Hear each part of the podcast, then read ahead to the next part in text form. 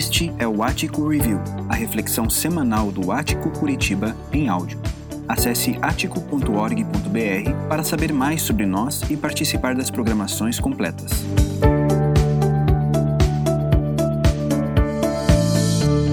A, a, trilha de reflexão dessa nossa mensagem começa com uma pergunta: Quem é o Senhor? Essa é uma pergunta que os evangelhos realizam. Quem é este que até a tempestade acalma? Quem eles dizem que eu sou? É uma pergunta que evoca, que é levantada ao longo das narrativas do Evangelho e é respondida na cruz e no túmulo vazio. Esse Senhor é aquele que entrou na história e deu a sua vida em nosso resgate. Ele deu a vida em prol da nossa salvação e uma nova vida com Ele. Então, essa foi basicamente a temática que nós tratamos ao longo do mês de abril, e a partir de agora nós vamos conversar sobre as implicações disso. Reconhecer a Cristo como Senhor traz implicações. E quais são essas implicações? Logo, ah, nós faremos isso ao longo das próximas semanas, baseada no livro de Efésios. Quem é o Senhor? A resposta que é dada e as implicações que nós temos em todas as nossas vidas.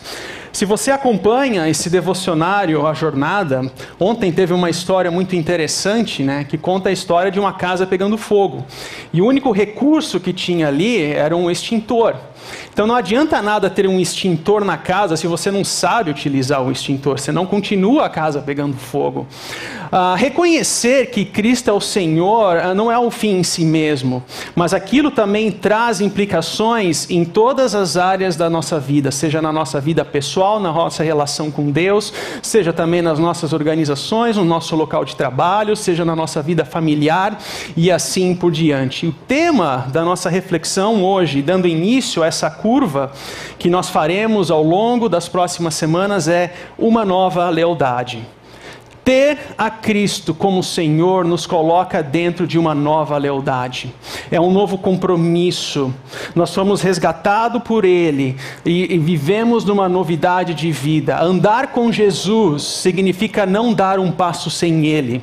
Nós não damos um passo sem Ele. E, a, e essa salvação, essa graça que vem até nós, esse senhorio nos conduz em todas as áreas da vida. Isso possui implicações. Um outro ponto de partida que nós temos nessa série é que quem é o Senhor, uh, todas as nossas implicações, todas as nossas decisões, todas as nossas ações, elas partem de um princípio, de um fundamento. E dependendo quem está no local do nosso senhorio, isso atuará e trará consequência em quem nós somos no nosso dia a dia, nos nossos relacionamentos ah, com as nossas famílias. Ah, por exemplo, se eu tenho um copo de água e chacoalho, o que, que vai sair para fora? Água. Agora, nas adversidades da vida, ah, nos tumultos, nas dificuldades, ah, o que, que sai para fora? Ou quais são as palavras que saem? Qual é a reação que eu tenho? Qual, qual, qual, é o primeiro contato que eu faço? O que, que sai de dentro do meu coração? Ali que vai definir muito quem está aqui, quem é o Senhor, quem é que controla a minha vida. A forma como eu lidero os meus funcionários na organização, a forma como eu, como um funcionário, enxergo o meu superior, a forma como eu conduzo a minha família, a forma como eu me relaciono com a minha esposa, com o meu cônjuge, ela vai definir muito quem é o Senhor das nossas vidas. E um outro ponto, uh, um pressuposto que nós trabalhamos ao longo dessa série é que, ao longo dos evangelhos, é narrado sobre um confronto um confronto entre poderes. Há um confronto entre Jesus, que reivindica ser o Senhor, com César, do Império Romano, o líder do Império Romano. E, e, e, César, ele não era meramente, ao longo dos evangelhos, um, um, líder político, um líder econômico, ele era também um líder religioso, ele era uma espécie de, era chamado Pontifex Maximum, que significa o pontífice religioso, a supremacia religiosa do império. Literalmente, esse termo significa construtor de pontes. Era ele, como imperador, que conectava o império com os deuses. Ele era senhor. E dizer que ele não era senhor custava a própria vida. Aí aparece esse tal de Jesus andando pelos vilarejos, de Nazaré, e pode vir alguma coisa boa de Nazaré, porque a cidade ela era mal vista, e ele que reivindica ser o Senhor. Há um confronto entre poderes acontecendo. E agora esse confronto ele é deslocado por um nível local, onde na cidade de Éfeso havia um outro poder, a deusa Diana ou Ártemis, e Éfeso era um, era um centro uh, religioso, havia um grande templo ali naquele local de culto a essa deusa uh, Diana, onde também as estátuas eram vendidas, havia muito lucro, havia muito dinheiro, e Atos 19 narra de uma forma muito sublime a forma como esse evangelho chega na cidade de Éfeso e confronta esse poder, a ponto de causar um tumulto geral na cidade.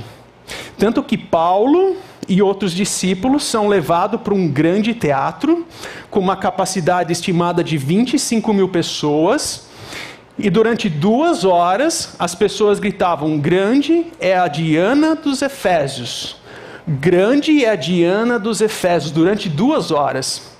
Percebam a tensão psicológica, percebam a tensão espiritual que eles estavam vivenciando. 25 mil pessoas. Isso é mais gente, é, há mais gente do que a maioria dos jogos do meu time. Eu ia falar Ponte Preta e Guarani, mas senão eu ia causar um tumulto aqui daí agora. Era muita gente, era um confronto que havia entre poderes.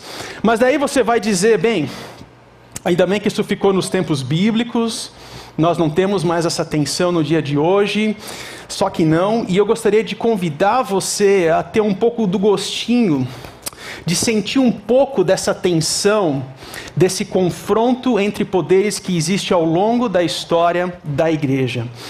Em primeiro lugar, aqui eu tenho uma escultura datada do primeiro século da igreja cristã, em gesso, e nós não conhecemos o autor, mas nessa escultura há um homem crucificado com uma cara de asno, uma cara de burro.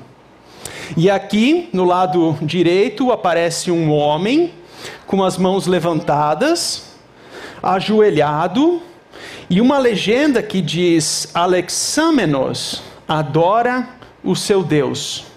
Alexâmenos adora o seu Deus. Porque era essa a visão que se tinha de que um Deus, um Senhor, que se fez fraco e que morreu na cruz, ele só pode ter cara de burro. Porque um Deus não morre, um Deus é vitorioso. Um Deus é aquele que vem com todas as pompas e circunstâncias. Aí esse tal de Alexâmenos vai adorar um Deus que morreu na cruz, o pior instrumento de tortura na época, e ainda vem com esse papo de que ele ressuscitou.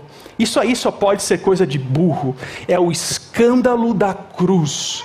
Aí a gente entende Paulo falando da loucura, a loucura da cruz, a loucura da pregação. E é justamente no escândalo porque hoje em dia nós temos pingente da cruz, nós temos brincos com o símbolo da cruz, mas nessa época isso era um escândalo. É o escândalo da cruz, mas é ali que nós encontramos a esperança, a nova lealdade, a novidade de vida. Uma obra mais contemporânea é de Andrés Serrano, um americano, e ele pega um crucifixo que é o símbolo mais importante do cristianismo, da fé cristã, e ele coloca dentro de uma vasilha, e ali naquela vasilha ele enche com a própria urina. O nome dessa obra, dessa obra de arte, uh, desculpe a expressão, é algo como o Cristo mijado. É o Cristo mijado. Porque crer num Deus, num Senhor que se fez fraco e morre na cruz e derrama sangue em prol dos pecados de todo pecador, isso é nojento. Isso é um horror. Como é que você pode acreditar nisso? Mas é esse Senhor que se fez pobre, que foi crucificado, que foi morto, é ali que nós encontramos a salvação e a esperança, a novidade de vida. E uma última obra, ainda mais ou menos nessa direção, é de Martin Kippenberger, um alemão, onde agora já não é mais o, o Deus de Alexâmenos, mas é um Deus, um Senhor, um Cristo crucificado com uma cara de sapo. E aqui ele quer atingir a, a compreensão da cruz, porque crer num Senhor que morreu na cruz, isso é uma repulsa, isso, isso é repugnante. Como é que você pode crer num Deus que morre na cruz? Deus é, Deus é uma coisa poderosa. Esse negócio de morrer na cruz e túmulo vazio não faz sentido, mas é justamente ali na fraqueza do Filho de Deus, que se fez o homem e habitou entre nós e morreu pelos nossos pecados, que nós encontramos a resposta sobre quem é Senhor. E é ali que nós encontramos as implicações para todas as áreas da vida. Eu trago essas imagens porque nós não podemos dissociar da pergunta quem é o Senhor, a resposta para essa pergunta quem é o Senhor, o escândalo da cruz. Nós não podemos, nós não podemos florear o evangelho.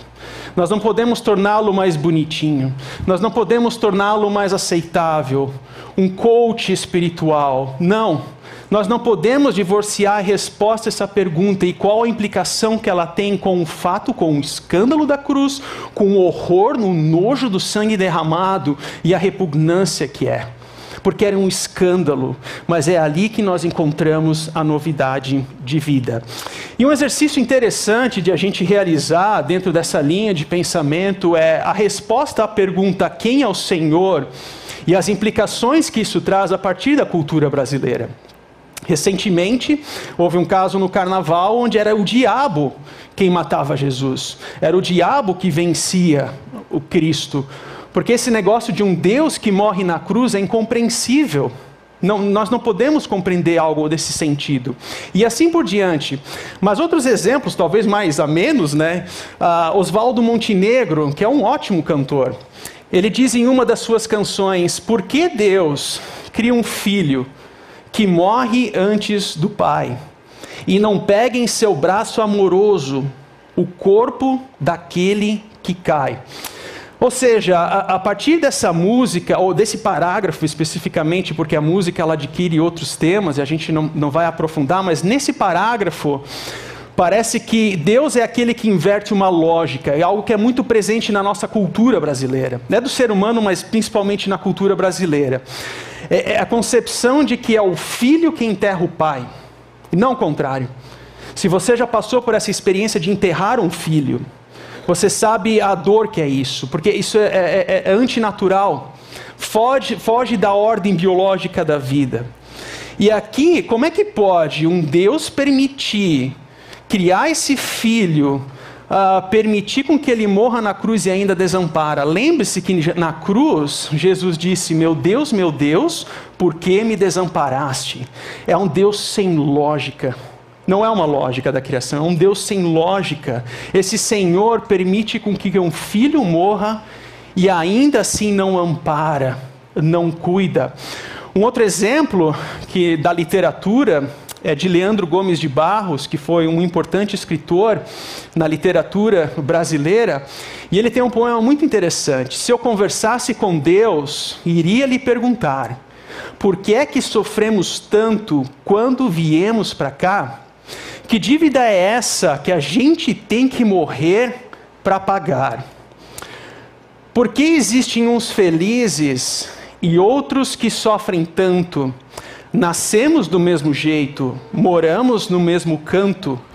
Quem foi temperar o choro e acabou salgando o pranto? Olha que interessante. Quem foi temperar o choro e acabou salgando o pranto Parece-me que aqui, para o Leandro Gomes de Barros, é como se o sofrimento ele tivesse um tamanho. Mas Deus permite com que esse choro seja temperado a ponto de crescer, de salgar.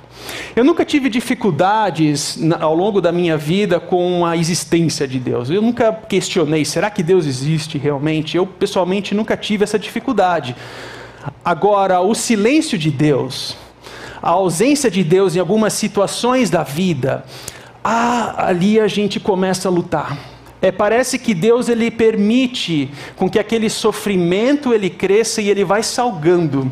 E aquele tempero se torna né, uma comida toda salgada, que já não tem mais gosto. Ou seja, Leandro Gomes de Barro, ele, para ele, esse Senhor é aquele que aguça a falta de sentido para a vida. Parece que esse Deus, ele não nos olha, parece que esse Deus não vem ao nosso encontro, mas a, a, a ausência dele, o silêncio de Deus também é uma forma de falar conosco. O silêncio de Deus também é uma forma dele dizer: Tá, meus filho amado, e a ti me agrado. O silêncio de Deus também é uma forma de trazer consolo, porque ele nos guarda e ele nos ama.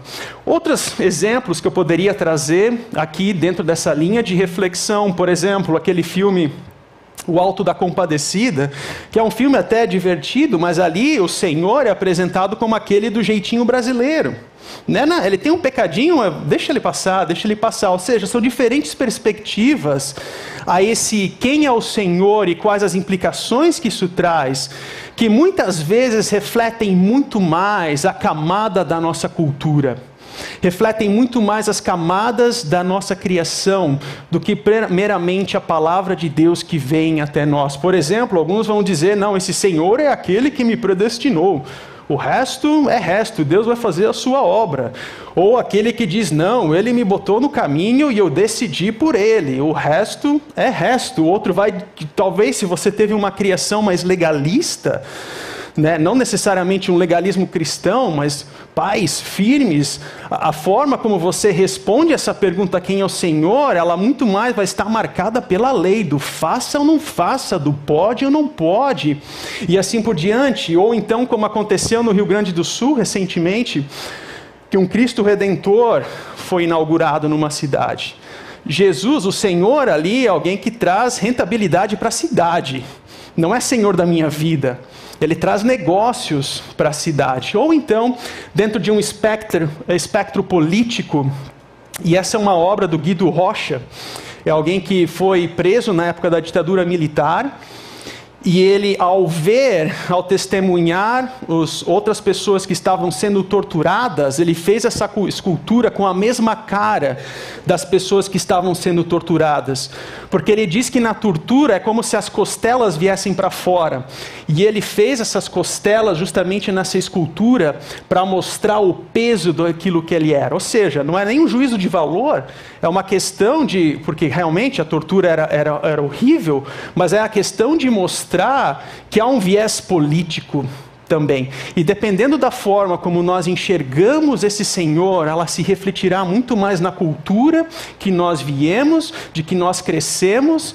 E a pergunta que nós temos hoje é identificar nas Escrituras, na palavra de Deus, quem é esse Senhor e que implicações isso traz para a nossa vida. Que nova lealdade é essa? Como é que eu aplico isso na minha vida? Esse senhorio de Jesus na minha vida. Ah, quando nós olhamos para o capítulo 2 da carta de Efésios, a gente percebe que ali há uma biografia espiritual, um antes e o depois. E Paulo, aqui nessa carta, ele responde essa pergunta: quem é o Senhor e quais as implicações, a partir daquilo, contando a história daquilo que ele fez em nós. É isso que ele faz. E aqui, logo no início, aparece uma biografia espiritual do antes, sem Cristo como nosso Senhor, e no caso da cidade de Éfeso, tendo Diana como esse Senhor ou Senhora, e o depois, tendo Cristo, a Cristo como aquele que é o nosso Senhor das nossas vidas. É um antes e um depois. Sabe aquelas fotos da pessoa que emagrece 30 quilos? Né, o antes e o depois, ou a, o implante dentário, daí aparece o antes e o depois, assim, as pessoas se divertem com aquilo, né? Eu, eu e minha esposa, nós assistimos um programa de televisão onde eles reformavam uma casa, três quartos em 60 minutos. Então, em 60 minutos, reformavam três quartos e ainda tinha pausa para lanche. Né? Era aquele antes e depois. Era bem legal, era divertido ver aquilo. Né? Mas é isso que ele está contando aqui: é que havia um antes guiado pelo poder das potestades do mal, das trevas, mas que agora há uma nova vida em Cristo Jesus. Acompanhem comigo o texto a partir do capítulo 2. Vocês estavam mortos em suas transgressões e pecados, nos quais costumavam viver, quando seguiam a presente ordem deste mundo e o príncipe do poder do ar, o espírito que agora está atuando nos que vivem na desobediência. Anteriormente, todos nós também vivíamos entre eles, satisfazendo as vontades da nossa carne, seguindo seus desejos e pensamentos. Como os outros, éramos por natureza merecedores da ira. Todavia, Deus, perceba como a linguagem muda. Deus, que é rico em misericórdia, pelo grande amor com que nos amou, deu-nos vida, juntamente com Cristo. Quando ainda estávamos mortos em transgressões, pela graça vocês são salvos. Deus nos ressuscitou com Cristo e com Ele nos fez assentar nos lugares celestiais em Cristo Jesus, para mostrar, nas eras que hão de vir, a incomparável riqueza de Sua graça, demonstrada em Sua bondade para conosco em Cristo Jesus. Pois vocês são salvos pela graça por meio da fé. E isto não vem de vocês, é dom de Deus, não por obras, para que ninguém se glorie. Pois somos criação de Deus, realizada em Cristo Jesus, para fazermos boas obras, as quais Deus preparou de antemão para que nós a praticássemos.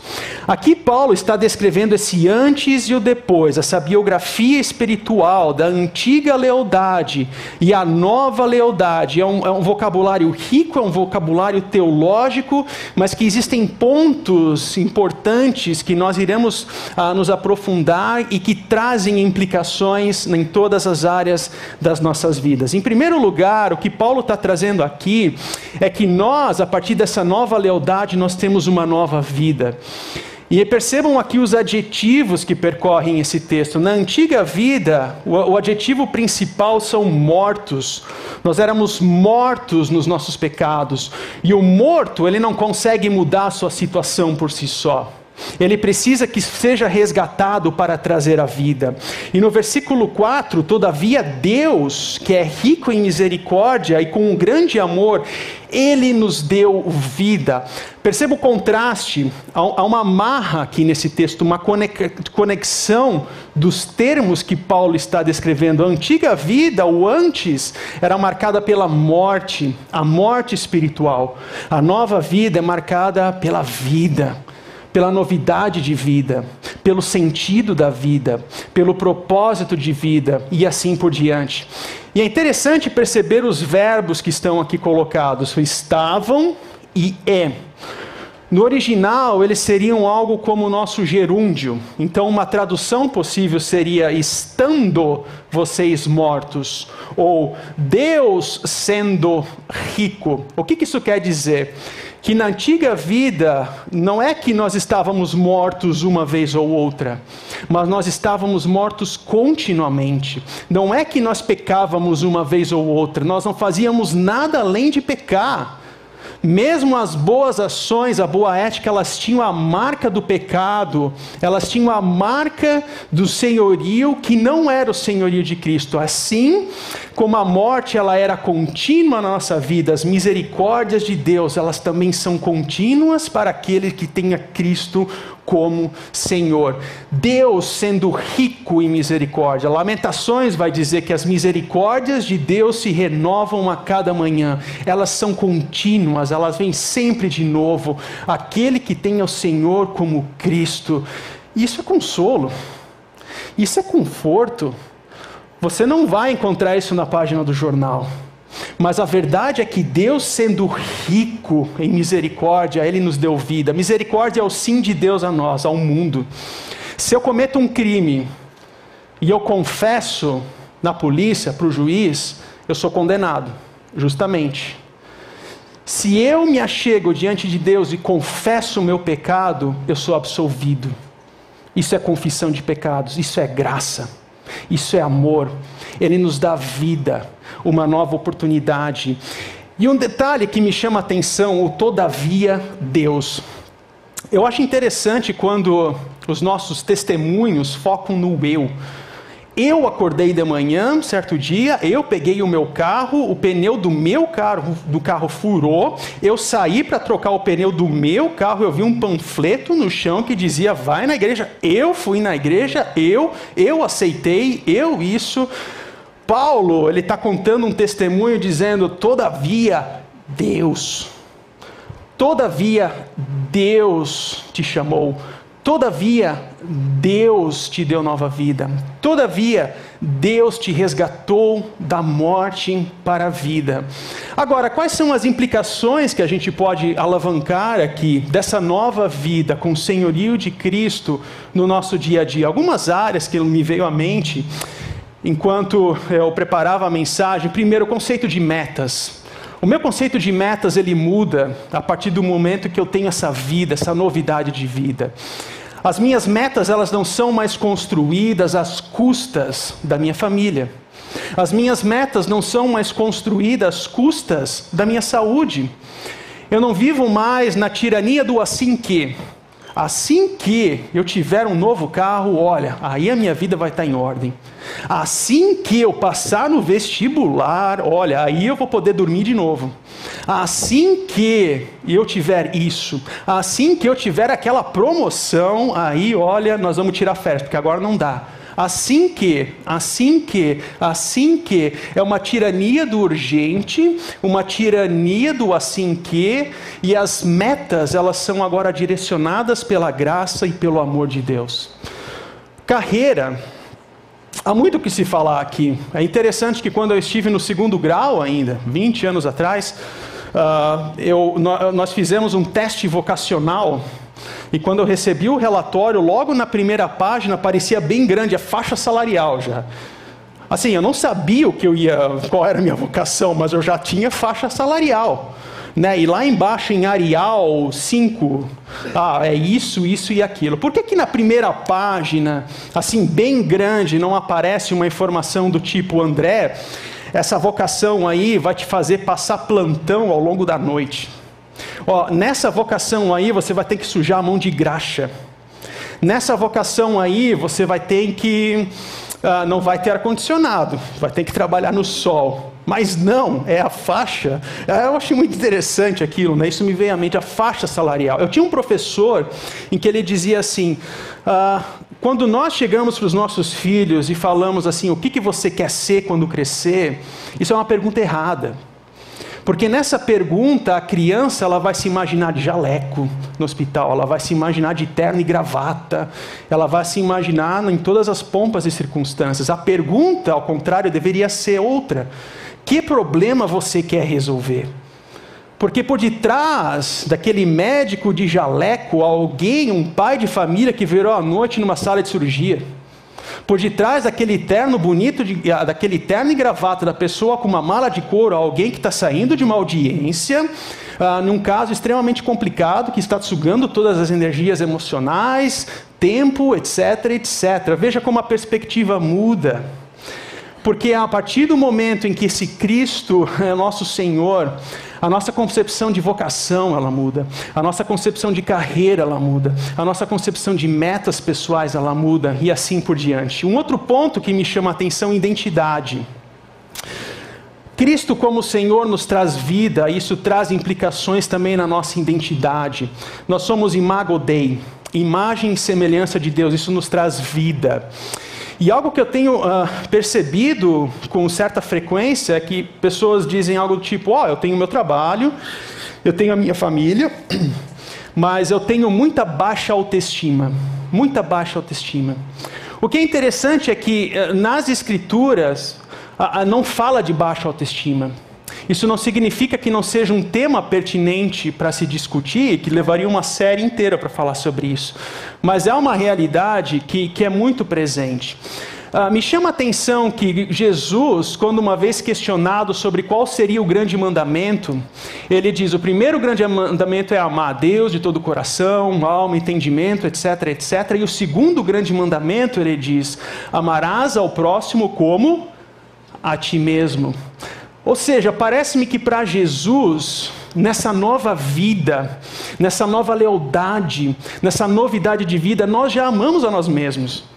E uma vez que nós já amamos a nós mesmos, agora vai amar o próximo, vai amar o outro, vai amar a família, vai reconstruir a família, vai reconstruir o casamento. E é ali que se constrói uma estima. A estima ela não significa olhar só para mim mesmo, para mim mesmo, para mim mesmo, não. Mas é a partir do impulso da graça dessa novidade de vida, agora eu olho para o outro. E é ali que nós construímos essa estima. Certa vez um pastor de Florianópolis, entre mentes falecido de Covid, ele dizia assim: uma coisa é o que Deus diz, ah, uma coisa é o que eu penso a respeito de mim mesmo. Outra coisa é o que os outros pensam a respeito de mim mesmo. Mas em última análise, o que realmente importa é o que Deus pensa a respeito de mim mesmo, o que Deus diz a respeito de mim mesmo. E Paulo aqui está falando que Deus pensa a respeito de nós mesmos. Ele nos deu vida. Viva a vida dada pela graça de Deus. Viva o propósito da salvação na tua vida, na tua organização, no teu trabalho, no teu escritório, uh, seja lá onde for. Essa é a nova vida que traz implicações na nossa vida. E o texto continua dizendo que vocês, para os Efésios, seguiam a presente ordem deste mundo, ou como em outras traduções que dizia, seguindo o curso deste mundo e o príncipe do poder do ar. Aqui é uma referência ao diabo. Mas o contraponto que existe é que ele nos tira desse mundo, ele nos ressuscita, ele nos resgata e nos coloca em lugares celestiais. Lugares celestiais aqui é uma antessala, nós vivemos hoje uma antessala do que será na eternidade. Aqui agora nós podemos viver com paz, meio na situação da dor. Nós vivemos em paz como uma antessala daquilo que nós viveremos na eternidade na sua plenitude. Aqui nós vivemos com o conforto da graça, que é uma antessala daquilo que nós experimentaremos na plenitude na eternidade e assim por diante. Mas um detalhe sobre essa expressão, ou, ou, seguindo a ordem deste mundo. Eu recém cheguei a Campinas, então não conheço ainda tão bem aqui a região metropolitana, mas se você já foi por uma empresa frigorífica ou em alguma fazenda de gado, você vai encontrar uns bretes, bretes de contenção. Brete é como se fosse uma, uma, uma fia, uma coluna, um, um, um corredor onde o gado anda, ele não pode dar meia volta e virar, é muito justo, então ele anda e no final da linha, o que tem no final da linha? O abate. Seguir o curso desse mundo significa que, por causa do pecado, da nossa natureza, nós seguimos o curso daquilo, nós temos um brete espiritual. Aquilo que o mundo diz certo, nós dizemos certo. Aquilo que a palavra de Deus diz que é errado, nós falamos que é certo. Assim por diante, assim por diante. É um brete. E que no final da linha existe o abate, que Paulo chama merecedores da ira de Deus. E Deus, ele nos tira desse brete. E ele nos traz novidade de vida, uma nova lealdade. Nós nos tornamos um novo pai, uma nova mãe, um novo marido, uma nova esposa, transformado nesses lugares celestiais. Não significa que é, é uma perfeição de uma hora para outra, mas Ele trabalha em nós com a sua graça, com o seu amor e com o seu espírito.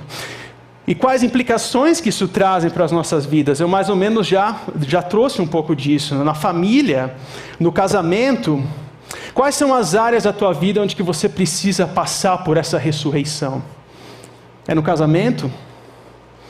É na família? É no relacionamento com alguém, um relacionamento com um colega de trabalho, com alguém da família, ou enfim. Quais são as áreas onde você precisa vivenciar essa, é, é, essa ressurreição? É no temperamento? Uma pessoa rancorosa que quer estar certo para tudo, ah, uma pessoa que as pessoas mais se distanciam do que se aproximam de vocês. quais são as áreas em que nós precisamos experimentar uma ressurreição, essa novidade de vida e assim por diante. Mas o texto ele dá sequência afirmando que essa nova lealdade também traz uma nova oportunidade. Todos nós também vivíamos satisfazendo as vontades da carne. Aqui significa o desgosto com Deus, o desgosto com as vontades de Deus. Éramos, por natureza, merecedores da ira. É o final da linha do brete. Esse era o nosso destino. Esse, é, por natureza, nós somos merecedores desse destino final. Porém, Deus, que é rico em misericórdia, por causa do escândalo da cruz, do horror do sangue derramado, do nojo daquele sangue caindo, ele veio com a sua graça. Pela graça vocês são salvos por meio da fé. E isto não vem de vocês, não é algo que eu tiro aqui de mim mesmo, ops, eu estou salvo. Não, Ele nos ressuscita desse brete, trazendo novidade de vida. É Ele quem nos alcança e nos ressuscita, nos trazendo propósito, nos trazendo uma nova vida, nos trazendo alegria em meio à dor, nos trazendo consolo em meio às dificuldades. É a novidade de vida, porque isso é graça, não vem de obras. Isso é muito importante. Porque se você acha que existe alguma gotícula de coisa boa em você por natureza que justifica a tua salvação, cuidado. Você vai levar isso para a tua vida espiritual. E na primeira dificuldade que você tiver, você vai chegar diante de Deus e falar: "Deus, como é que é isso? Eu fiz tudo certo? Eu fiz tudo certo? Como é que pode eu estar sofrendo? Como é que pode essa dificuldade?" Não, lembre-se da história de Jó, homem justo, passou pela dor e o sofrimento, mas era alguém que experimentou a graça. É a graça de Deus que nos transforma. Só que essa graça não é um fim em si mesmo, ela tem uma finalidade, e essa finalidade é para fazermos boas obras. O para, aqui, essa preposição, ela indica propósito. Nós temos um propósito na vida. Você foi desenhado de, pra, por Deus para um propósito. Uh, uh, e isso deveria combater toda a compreensão nossa de falta de, uh, de, de autoestima baixa porque nós temos propósito, Ele nos deu. O, no, o, ponto agora é se colocar diante de Deus e compreender qual que é o meu propósito, Deus. Qual que é o caminho? Qual é a nova oportunidade que tu olhou para mim, um indivíduo que não tem nada para te oferecer? Eu estava no brete, sendo conduzido pela tua ira. No, no, final dessa linha experimentaria da tua ira, mas tu me ressuscitou, me deu nova vida. Qual que é o meu propósito? E é interessante que essa expressão em Cristo que Paulo menciona aqui, ela é mencionada mais de 160 vezes ao longo do Novo Testamento, ou seja, ele gosta muito dessa expressão, porque em Cristo nós temos nova vida. O teu trabalho, a tua carreira são meios de você servir a eles, mas em Cristo nós temos a fonte da nossa graça. Os nossos filhos são nosso, a nossa família, ou se você é solteiro, a tua família estendida são bênçãos de Deus, mas é na graça de Deus que nós encontramos a vida, que nós encontramos o propósito da nossa existência. E isso traz implicações na nossa espiritualidade, no relacionamento com Deus, mas também com o mundo. E como forma de concretizar ou materializar um pouco mais o que eu estou trazendo aqui, ah, lá em março, quando o Gorrin esteve aqui entre nós, você se lembra? Naquela semana ele teve um encontro com pastores, onde um dos temas foi justamente sobre espiritualidade, e eu peguei aquele material, dei uma editada e gostaria de compartilhar aqui com vocês. Como é que nós alimentamos essa nova lealdade nas nossas vidas? Em primeiro lugar, estabeleça práticas para nutrir a nova vida em Cristo. Uh, eu estava conversando ontem com um líder uh, dos primeiros passos e ele falou assim: ó, eu sempre tive na minha cabeça que estudar a Bíblia e meditar na Bíblia era muito bom, mas ainda era uma espiritualidade amputada, ele falou. Porque quando eu compreendi o valor do serviço, que eu entrego os meus recursos, eu invisto uh, energias, eu invisto meu tempo, eu invisto as minhas emoções em prol do próximo isso traz transformação. Então entenda o estudo, a meditação, a confissão de pecados, a oração em solitude, não de uma forma isolada do mundo, numa ilha de piedade, mas em contato com o outro, no convívio da comunidade. Despendimento, simplicidade. Claro, nós não estamos falando aqui de viver um, ser um Francisco de Assis, né, que largou tudo, foi morar na rua, não mas que as nossas posses elas não se tornem agora o nosso Senhor. Engajamento comunitário, sociabilidade, nós vivemos para viver no convívio, seja comunitário, social, não nascemos para viver de forma isolada. E na continuidade, planeje um ritmo para nutrir a nova vida em Cristo, um ritmo diário, um ritmo semanal, um ritmo mensal, um ritmo anual. Ao longo desse ano, uma das minhas resoluções é que eu quero ler 20 páginas por dia de algum livro de capacitação, de edificação pessoal.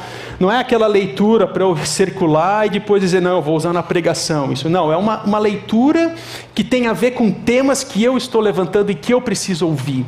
20 páginas por dia. A média dos livros no Brasil são 150 páginas, ou seja, em uma semana, uma semana e meia, você consegue ler um livro. Não é muito difícil. Ritmo semanal, eu percebo nas minhas duas filhas que um simples passeio no taquaral já enche o tanque emocional delas na semana.